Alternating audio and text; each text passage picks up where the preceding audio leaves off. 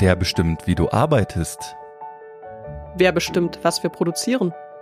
Democratize Work, der Podcast zum Thema Demokratie und Arbeit. Ich bin Johanna Laube. Und mein Name ist Felix Nickel. Einmal im Monat sprechen wir mit Gästen aus Wissenschaft und Praxis über ihre Erfahrungen und Erkenntnisse zur Demokratie in einer sich wandelnden Arbeitswelt. Heute Teil 3 unserer Episode zum Streikrecht und politischen Streik in Deutschland.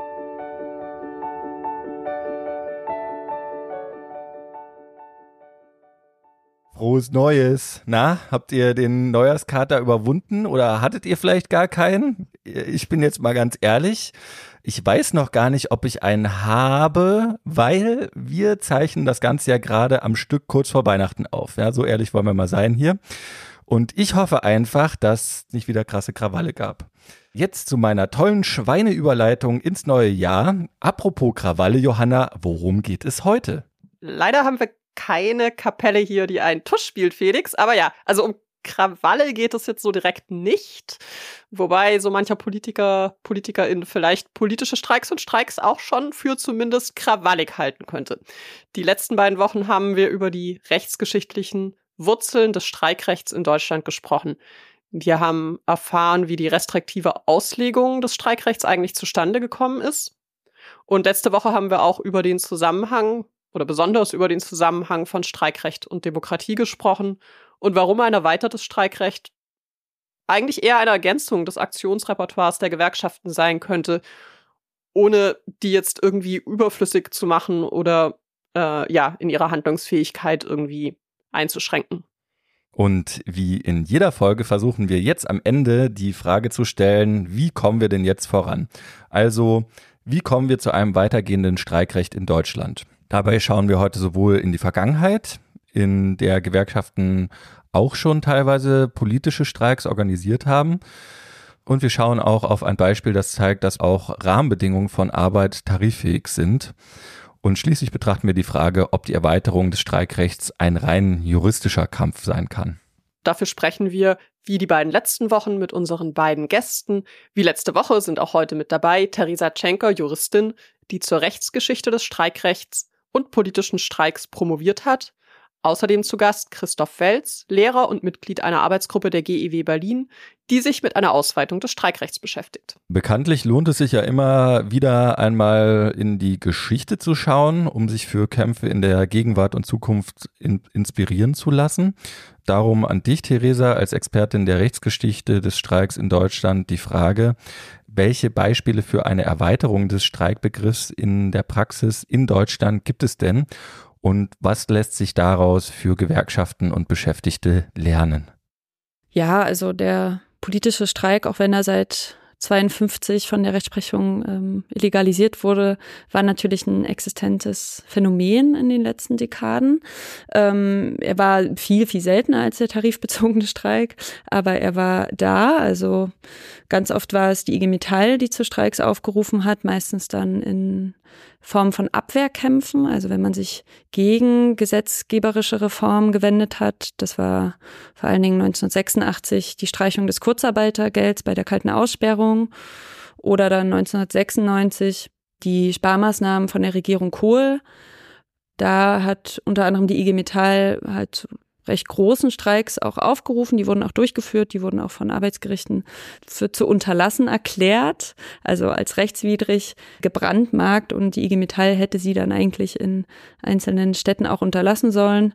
Ja, dagegen hat man sich dann einfach ähm, durchgesetzt. Also man hat sie ja halt trotzdem gemacht und das ist ja auch gut, weil der Streik ist ja auch immer ein Rechtsbruch und wenn man Mehrheiten versammeln kann, zu sagen, ja, wir sind es bereit, dieses Risiko einzugehen, mit Schadensersatzforderungen dann auch konfrontiert zu werden oder Abmahnungen oder Kündigungen, dann halte ich das für sehr mutig und für sehr gut, weil Hätte es diese Momente nicht gegeben, hätte es, äh, hätten wir jetzt auch kein Streikrecht, weil das Streikrecht natürlich genau über solche mutigen ArbeitnehmerInnen und GewerkschafterInnen erkämpft wurde, weil es fing ja an mit dem Rechtsbruch.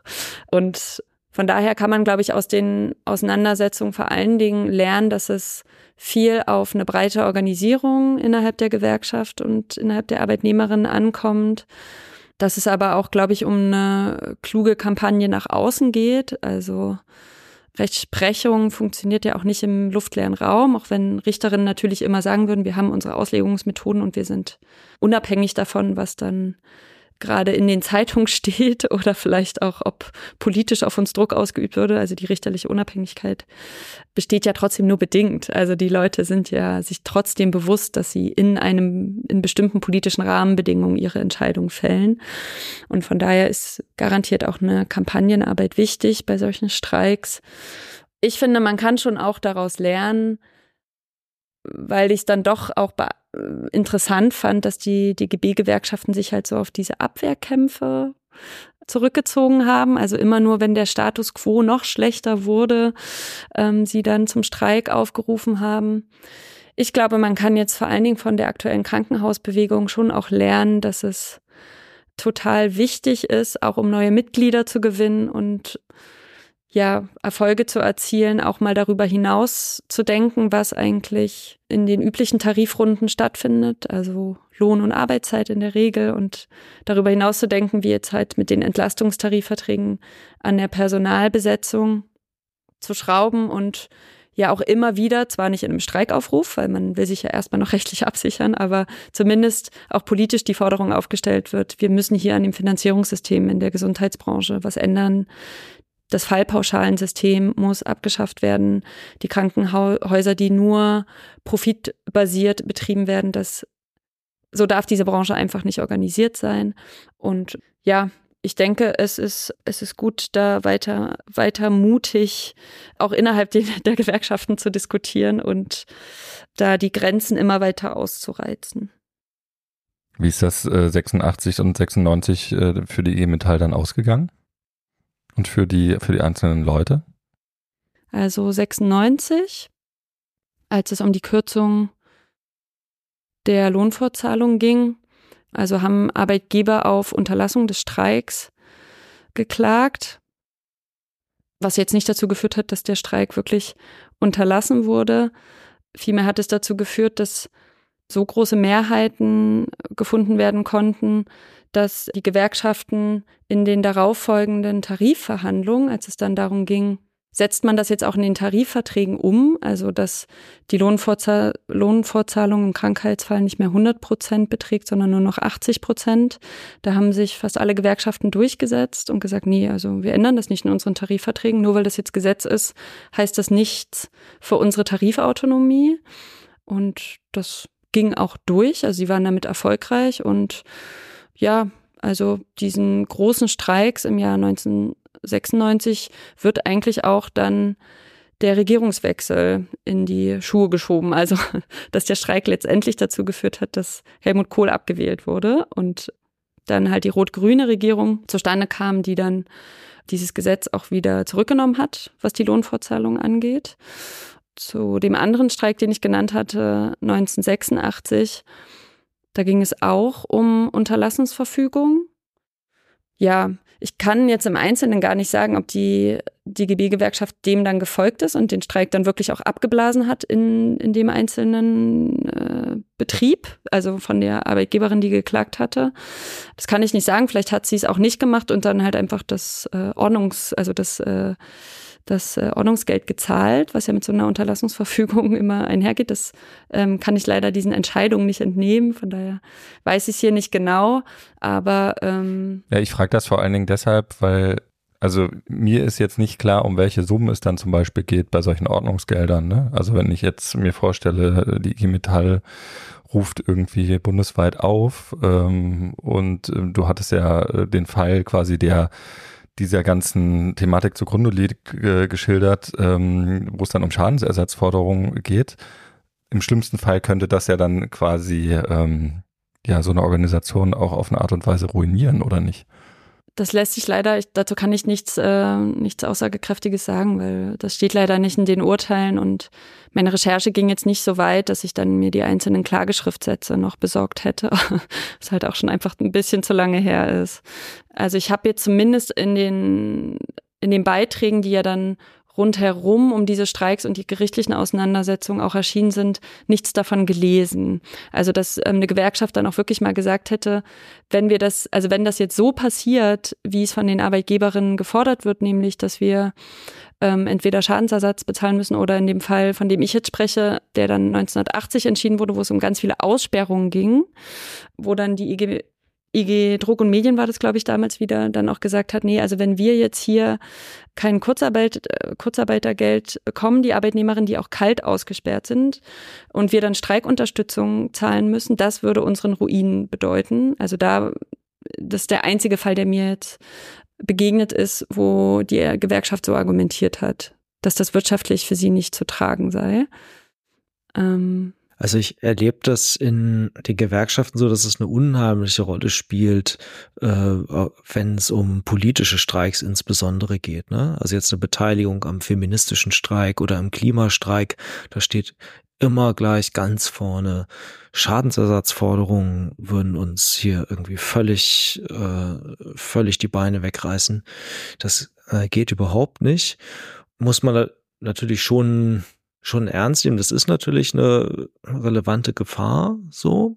Dazu hat Benedikt Hoppmann, der Anwalt der Gorillas-Arbeiterin, einen wichtigen Punkt mal gesagt. Also, wenn das das Problem ist beim politischen Streik, dann können Gewerkschaften doch in einem überschaubaren Bereich, wo mögliche Schadensersatzforderungen wirklich bezahlbar sind, dort ein Präzedenzfall schaffen durch einen politischen Streik und den dann wirklich durchklagen und die Schadensersatzforderungen wegstecken, aber diesen Fall nutzen, um eben den Gerichten einen Präzedenzfall für den politischen Streik vorzulegen und eben dafür zu sorgen, dass äh, das Bundesarbeitsgericht so einen Fall wirklich mal bewerten muss. Das ist ja meines Wissens nach bisher auch noch nicht passiert. Und da gäbe es ja eine Möglichkeit, wirklich mal eine Neubewertung durch die Rechtsprechung dann einzuleiten. Ja, also ich finde das, ähm, ich finde es klug, ähm, bei so einem Präzedenzfall das auch mit einzuberechnen, weil irgendwie muss man das ja auch ähm, den GewerkschafterInnen, die eventuell ne, ähm, das einkalkulieren müssen, dieses Schadensersatzrisiko, aber ja vor allen Dingen auch den Beschäftigten irgendwie weismachen, dass es hier durchaus dazu kommen kann, dass sie abgemahnt werden oder auch gekündigt. Deswegen ist deine Frage ja auch absolut ähm, berechtigt, Felix. Ähm, wie das bislang gehandhabt wurde, ich ähm, kann aus den Unterlagen, die ich hatte, zum Beispiel zu dem Streik 1986 auch sagen, dass dort anscheinend auch Leute gekündigt wurden oder andere Disziplinarmaßnahmen äh, durchgeführt wurden. Und ähm, der DGB hat dann da Beschwerde bei der ILO, also bei der International Labour Organization, eingelegt ähm, und gesagt, das kann nicht sein, das äh, greift in unser Streikrecht ein, wenn hier einzelne Arbeitnehmerinnen diese Repression erdulden müssen. Und ähm, daraufhin hat dann auch der Ausschuss zur Überwachung der Einhaltung der ILO-Übereinkommen gesagt,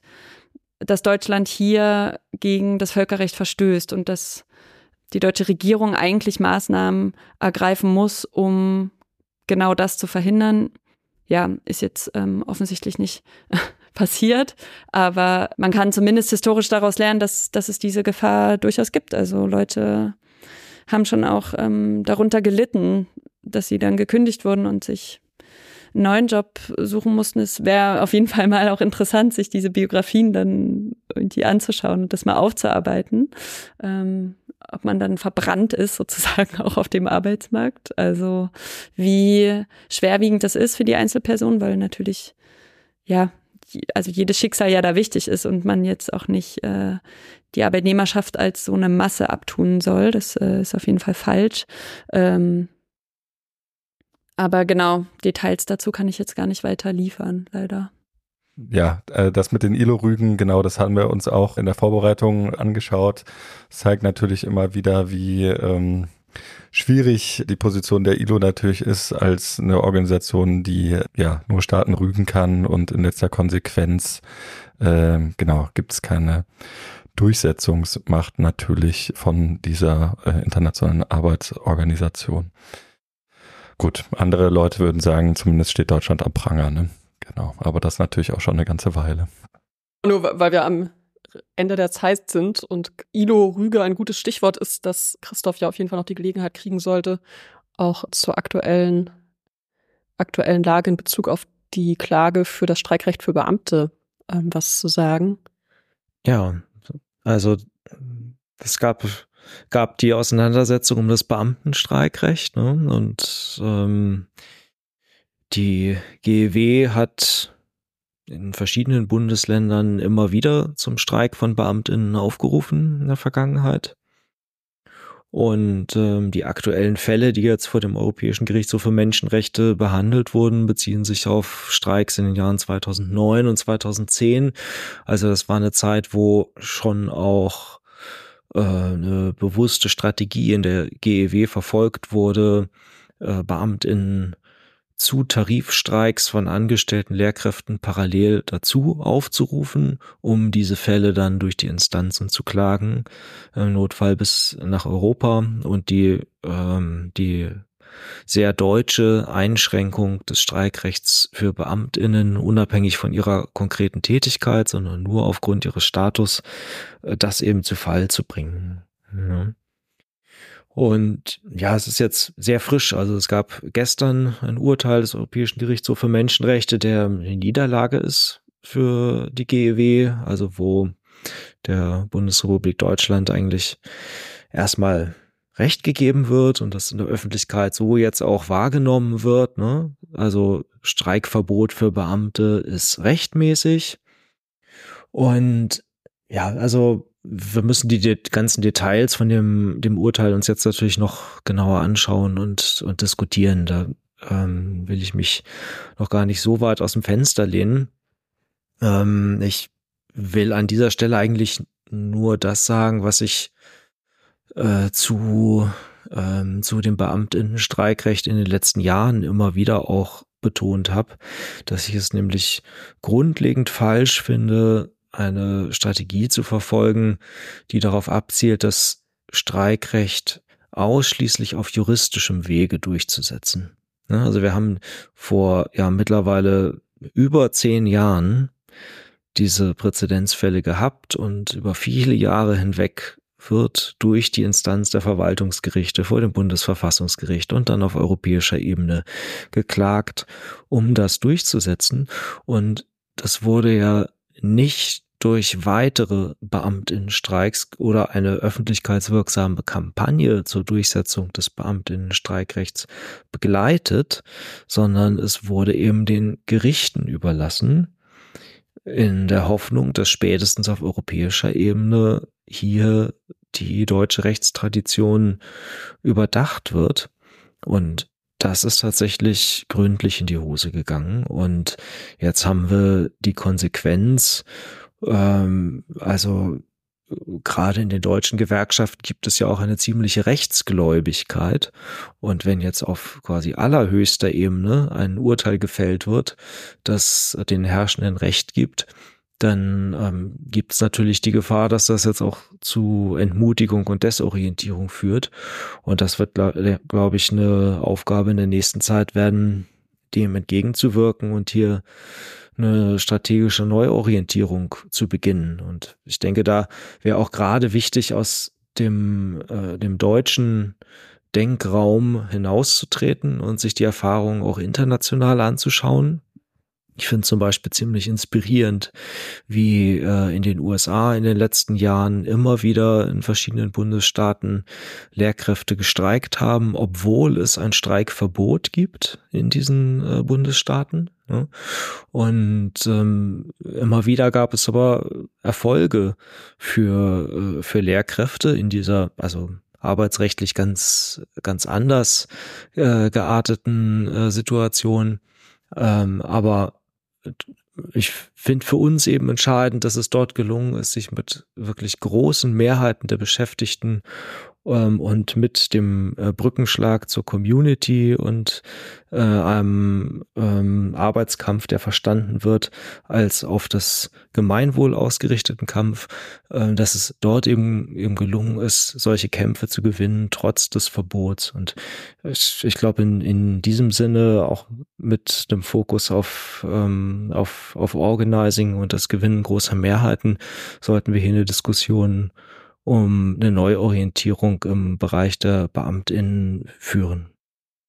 Ja, dem Schlusswort, lieber Christoph, gibt es, glaube ich, nichts mehr hinzuzufügen. Und in den Antworten von euch beiden ist der Zusammenhang von Streikrecht und Demokratie ja auch wirklich sehr deutlich geworden. Hm, als kleines Fazit würde ich noch festhalten, Streikrecht ist nicht nur auf dem rechtlichen Weg veränderbar. Und wenn man in die Geschichte schaut, hat es politische Streiks auch gegeben, auch wenn es sie eigentlich nicht geben durfte. Und sie hatten tatsächlich auch Auswirkungen. Ja, und nicht zu vergessen, auch innerhalb des bestehenden Rechts gibt es Spielräume, zum Beispiel bei der Frage, was man alles so in einem Tarifvertrag regeln und damit tariffähig machen kann. Das kann ja auch über die, ja, über die Entgelte oder Arbeitszeit hinausgehen und durchaus auch eine politische Strahlkraft haben. Ja, und jetzt sind wir am Ende vom dritten und letzten Teil dieser Episode. Wir hoffen, euch, liebe HörerInnen, viel Stoff zum Nach- und Weiterdenken geliefert zu haben. Unseren beiden Gästen, Theresa Schenker und Christoph Welz, äh, sagen wir mal vielen Dank für eure Zeit und euren Input. Wer jetzt noch mehr zum Thema politischer Streik und umfassendes Streikrecht wissen möchte, euch sei empfohlen, auf unserer Website www.democratizework.de vorbeizuschauen. Da findet ihr noch weitere Leseanregungen. Wir sind dann für diesen Monat erstmal weg und melden uns nächstes Mal wieder mit einem lange aufgeschobenen Herzensthema, industrielle Produktionsgenossenschaften. Wir werden, wenn unsere Gäste denn zusagen, über Mondragon sprechen. Das haben wir übrigens schon mal versprochen und dann mussten wir dieses Thema hier vorziehen, aber äh, das fällt mir auch gerade auf. aber so, aber so ist es eben manchmal. Also von daher bleibt uns gewogen, äh, habt einen guten Jahresbeginn und macht's gut. Wie sagt man, aufgeschoben ist nicht aufgehoben. Ja, ja genau. Ja, in diesem Sinne, tschüss.